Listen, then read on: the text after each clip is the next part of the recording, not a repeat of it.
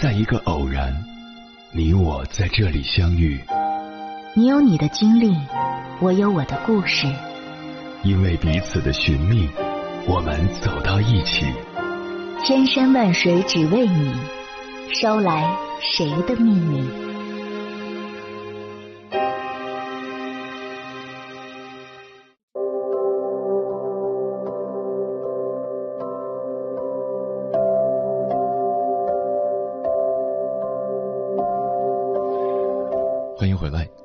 夜行者，这里是正在直播的中国交通广播心灵夜话栏目《千山万水只为你》，深夜不孤单，我是迎波，我要以黑夜为翅膀，带你在电波中自在飞翔。相信不管是喜欢看跑男，或是不喜欢看跑男的观众，都不会陌生什么是指压板。很多时候，我们的生活就像行走在指压板上。外界的刺激不断，刚中带柔，柔中带刚，指压板上的我们需要寻找自我宁静的出口，这样才不会受制于每一个深耕你脚底板的小竹笋。而指压板过后的平坦，终会如释重负，深藏功与名。人生过半，最后剩下的其实也只不过是一个宁静的自我。人生就是在自我中细品生活，在宁静中寻求自我。三十功名尘与土，八千里路云和月。我们不曾经历和需要如岳飞元帅的国仇家恨。如今人们不宁静的根源，都无非源于贪嗔痴慢疑。只要生活不去过多的解释，不去对外解释，也不去对内解释。终会回归宁静的自我。何为对外解释？不要去过多的在意和遵循别人的眼光，我值得解释自己，这样才能更轻松自如、游刃有余。本自问心无愧，何惧纷纷言语？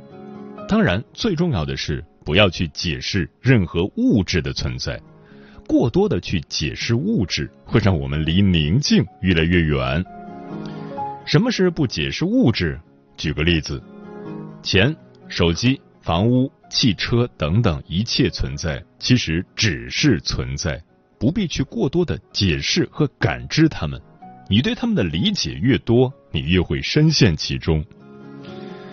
有一个电影桥段说，一直重复的提醒你不要去想蓝色的牛，蓝色的牛，蓝色的牛。你脑海中的呈现或者脑海中的声音是什么？还是蓝色的牛？这就是为何我们要做到不解释的原因。老子在《道德经》中说：“为学日益，为道日损。”你越是对物质不解释，你离宁静的自我就越近。空气是人们最直接的诉求，但是人们不会去追逐和沉迷它。因为习惯了大自然的给予，而且我们不去解释它。何为对内解释？人每天会产生多少念头？要做多少次选择和决定？其实每一个念头、每一次选择和决定，都是一次对内的解释。我们解释每一个念头，都是在沉迷于自我中。所有的沉迷都是无法自拔的。只有让自我宁静下来，才能回到起点，不忘初心。但是也有很多人无法在自我宁静的过程中找到出路，比如游戏成瘾、追剧成瘾。不解释可以放下贪嗔痴慢疑，不解释可以远离物质的绑架，远离无法自拔的沉迷。生活就像一个指压板。你在上面来回走，每一个小竹笋终会让你成长。自我宁静是成长，宁静的自我是养成，而不解释是发现自我、寻找自我、通往高我的技能树。接下来，千山万水只为你心理课堂，跟朋友们分享的文章选自 Know Yourself，名字叫《经常焦虑不安》，你需要的是宁静的自我。作者周周。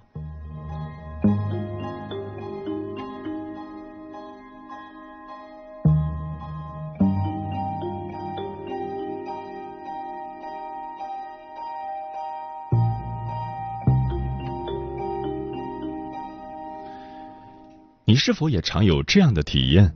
和人相处经常感觉紧张，好像怎么做都很别扭，担心别人怎么看自己。即使收到善意或中立的提醒，也会觉得被攻击，感到愤怒。一边觉得对方多管闲事，一边又质疑自己到底是不是真的做错了。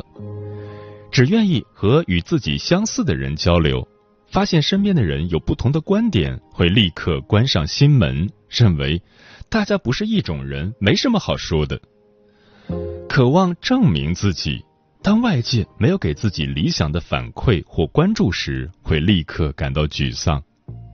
明知道只是遇到小困难，也会感觉特别烦躁、懊恼，总是隐约感觉焦虑不安，难以完全放松。在上述场景中，我们的内心像是有一个不停发脾气、博取关注的小孩儿。每当我们遇到挑战时，他就会开始吵闹。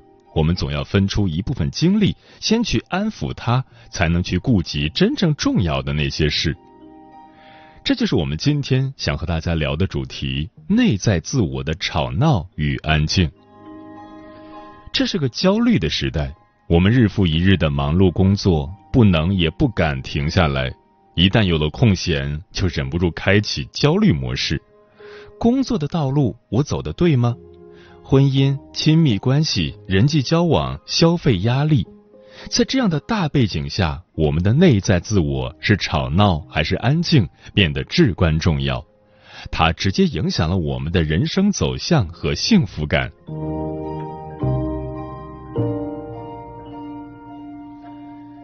总是被焦虑困扰，是因为你的内在自我是吵闹的。心理学家 J. 鲍尔和 H. 维门特曾提出过一个与处理焦虑息息相关的概念——宁静的自我 （Quiet Ego）。他谈及的是，当我们的自我能够处在一个更宁静的状态中时，我们解读自己和他人的方式会更客观，更能从多种复杂甚至是相互冲突的角度看待事物。自我宁静的状态能够使我们更少产生焦虑。而与自我宁静相对应的状态，则被称为吵闹的自我 （noisy ego）。在这种状态下，我们会带着高度的防御性，经常怀疑别人是不是在针对自己，误会了自己，总是试图为自己证明、确立自己是对的。在一开始，我们给大家描述了内在自我吵闹时，我们经常会面临的处境。这正是因为。在自我吵闹的状态下，我们很容易将一些中立的话语也当作他人对自己的指责，经常过度夸大自我的优势，并回避那些否定性的信息。同时，我们也容易一种非黑即白的目光看待事物，难以理解它们其实是复杂的。当内在自我吵闹时，我们会过度关注自身的利益。关注如何才能得到我想要的？我们总是试图提前看到所有可能的危险和障碍，再以当下对自己最有利的方式应对。因此，我们的很多选择都是以眼前利益为目标的。比如说，不想暴露短板，只谈论自己更擅长的话题，或是把难做的事都推给同事等等。可是，我们不能忍受眼下短期的不适，也就无法获得那些需要暂时忍耐才能得到的更深层的满足感，比如和谐而持久的人际关系，更突出的工作表现。同时，它还会让我们对困难和压力特别敏感，碰到一点点问题，都像是遇到了天大的麻烦。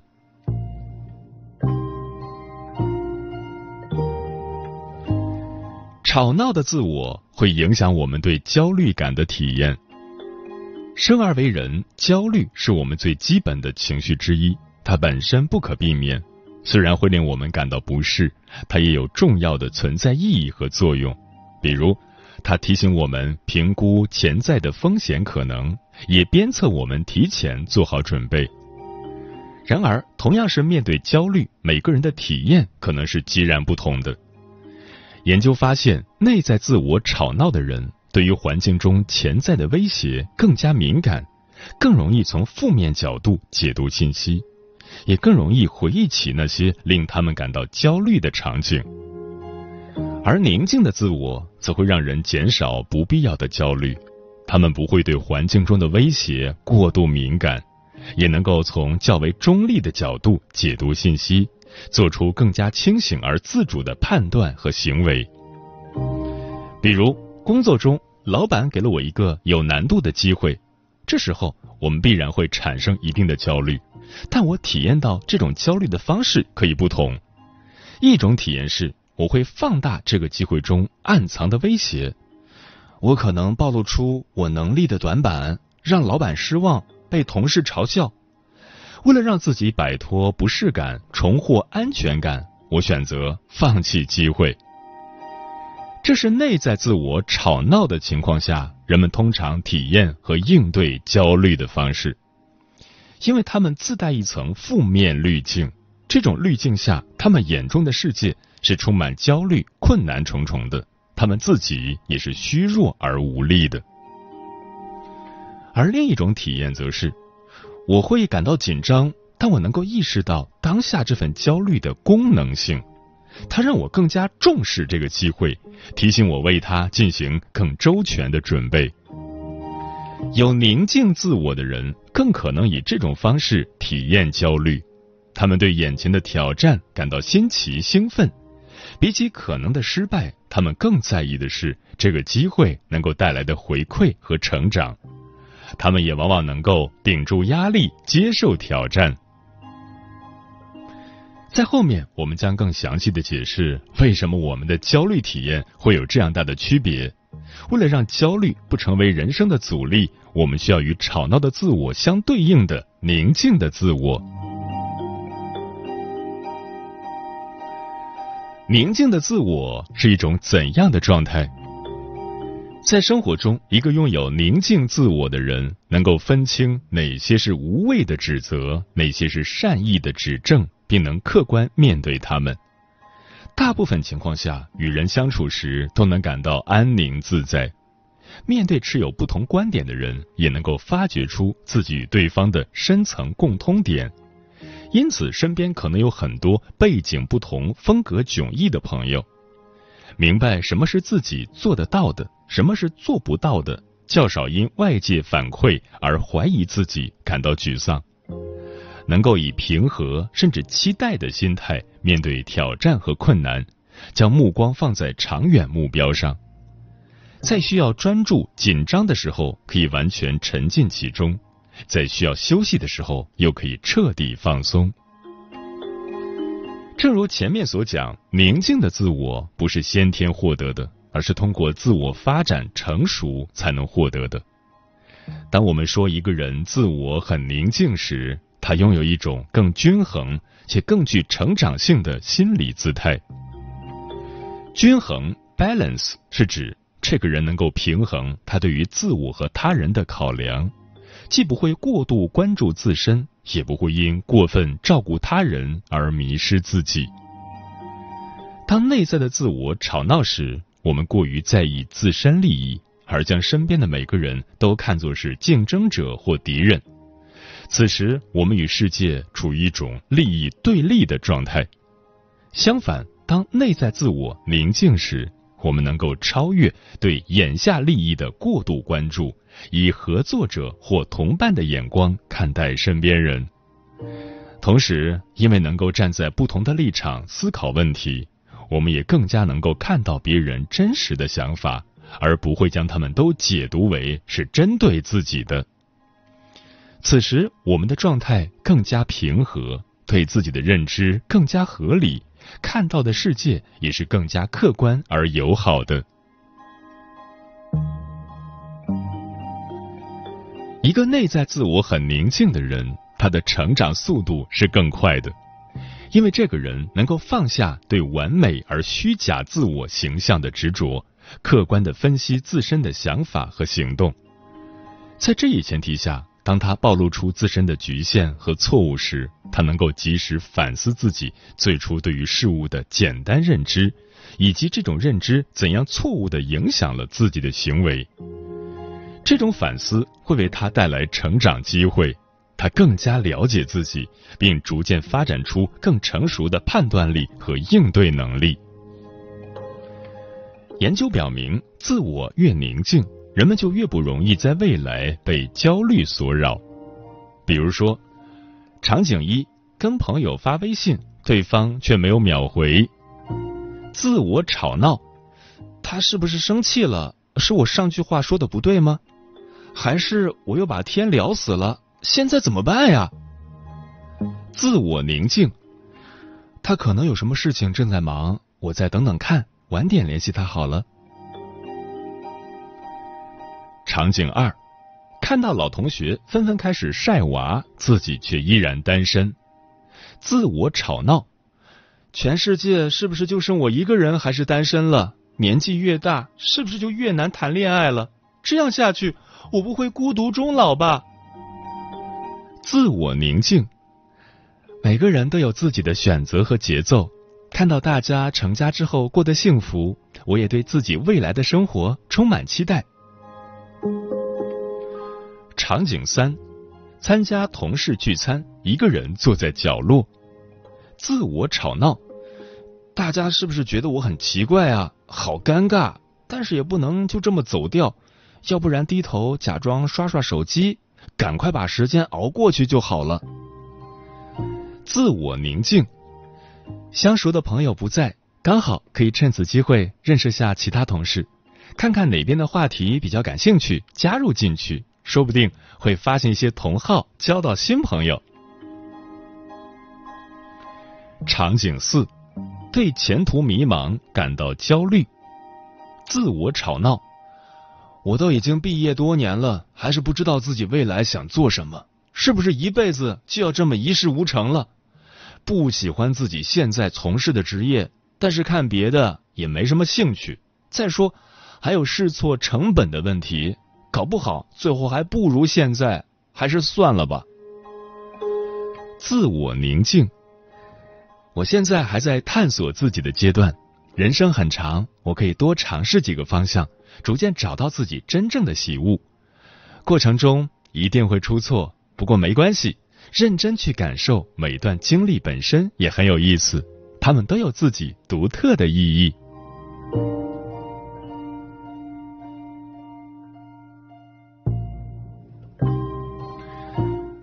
如何才能在自己的内在养成宁静的自我？心理学家认为，想要自我变得更加成熟而宁静。我们需要有意识的做出努力，你可以从以下四个方面开始尝试：一、有距离的觉察，你要在自身与情绪之间拉出一段用来观察的距离，这个距离能够帮助我们在负面情绪的压力下，也看到长远的目标，看到忍耐当下负面情绪的意义，也质疑自己的负面情绪是否合理。我现在心跳很快，手也有点抖。虽然现在很紧张，但它也能够让我在演讲前振奋起来。这次演讲就算失败了，也不会对我造成太大的影响。我没有必要过分的陷入焦虑。二，视角转换，灵活的转换视角，意味着我们要能够站在他人的角度思考问题，并有较强的同理心。想要获得这种能力，你可以试着在思考他人的观点时，有意识的将自身抽离出来，以第三方的角度去思考。比如，这个人看到或听到的和我一样吗？他拥有更多或更少的背景信息吗？如果我有他这样的经历，会有怎样的想法？另一个人又会怎样看待现在的情况？这样做能够帮助我们尽量卸下防御，不因过度算计得失而封闭在自己的思维世界里。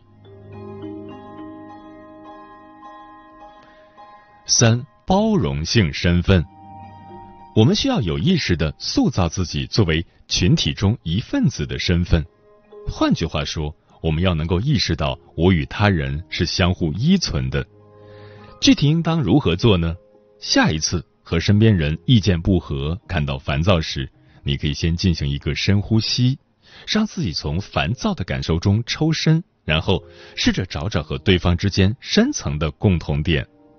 例如，我认为 Plan A 好，对方认为 Plan B 好，但我们的目标都是把这个 project 做好，而意见不同说明了对方能够从不同角度帮我们共同加深对这个项目的理解，而这对于最终的成果是有益的。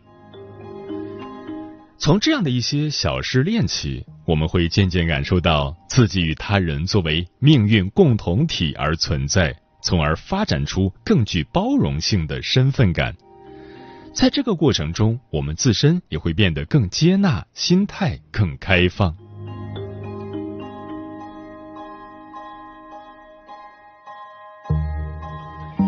四、成长。一个拥有成长型思维的人，相信无论是自己还是他人都不会永远是当下的模样，因此他们有耐心和动力去激励自己和他人的成长。要做到这一点，首先我们要转变看法，以成长性的视角看待生活中遇到的事件。这件事能带给我什么成长吗？它能协助我帮助他人获得成长吗？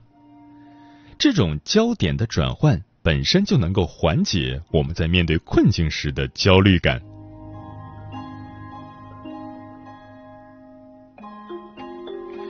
最后，我们想要强调的是，获得宁静自我是一个持续性的过程，需要我们有意识的、持久的做出努力。愿我们都能够与焦虑和谐共处，过上一种更从容、更有意义的生活。妈妈说，生活会展现黑暗一面，在不远处的每时每刻，你要勇敢，让爱在你心里发芽。